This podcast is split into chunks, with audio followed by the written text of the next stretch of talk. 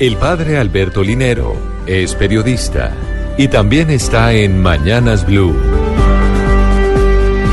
6 de la mañana, 32 minutos.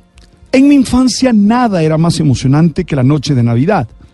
Para nosotros, los niños del Caribe, ese día, el niño Dios nos cumplía los deseos que tenían en nuestro corazón, en nuestro alma, y que se concretaban en bellos regalos que la mañana del 25 de diciembre salíamos a mostrar con todos los amigos de la cuadra.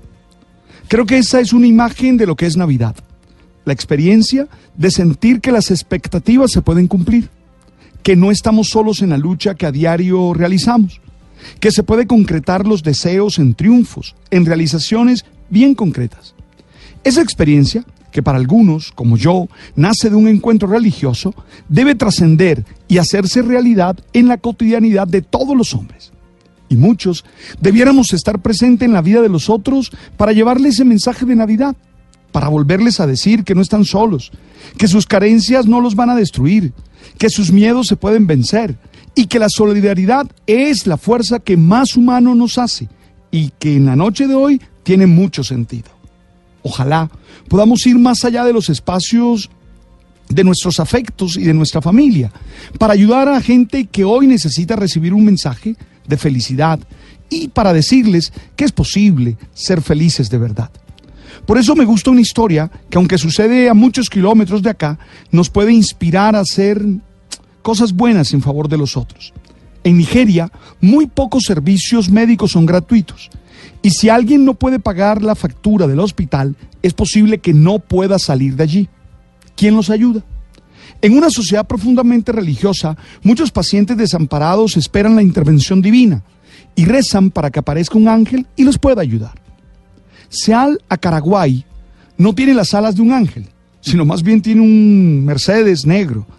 Es un consultor financiero de 40 años, esbelto, bien arreglado, él va a los hospitales a pedir la lista de aquellos pacientes que están lo suficientemente sanos ya para irse a casa, pero no pueden salir porque no pueden pagar las facturas médicas.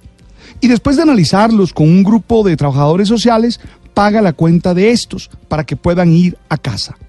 Seal no sigue en contacto con ninguna de las personas a las que ayuda. Ni siquiera quiere que le den las gracias. Pero hay una cosa que sí le gustaría y es que algún día esas personas cuenten la historia sobre él, la historia de cómo cuando estaban en el hospital llegó un ángel, pagó la cuenta y se fue.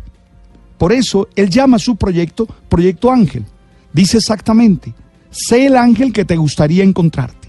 Oye, pagar las facturas de los pacientes del hospital que no pueden permitírselo es una de las formas con las que este hombre materializa su fe cristiana. Dice que quiere demostrar a la gente que todo el mundo puede hacer algo para ayudar a alguien. Ey, esa podría ser una tarea para nosotros hoy en Navidad.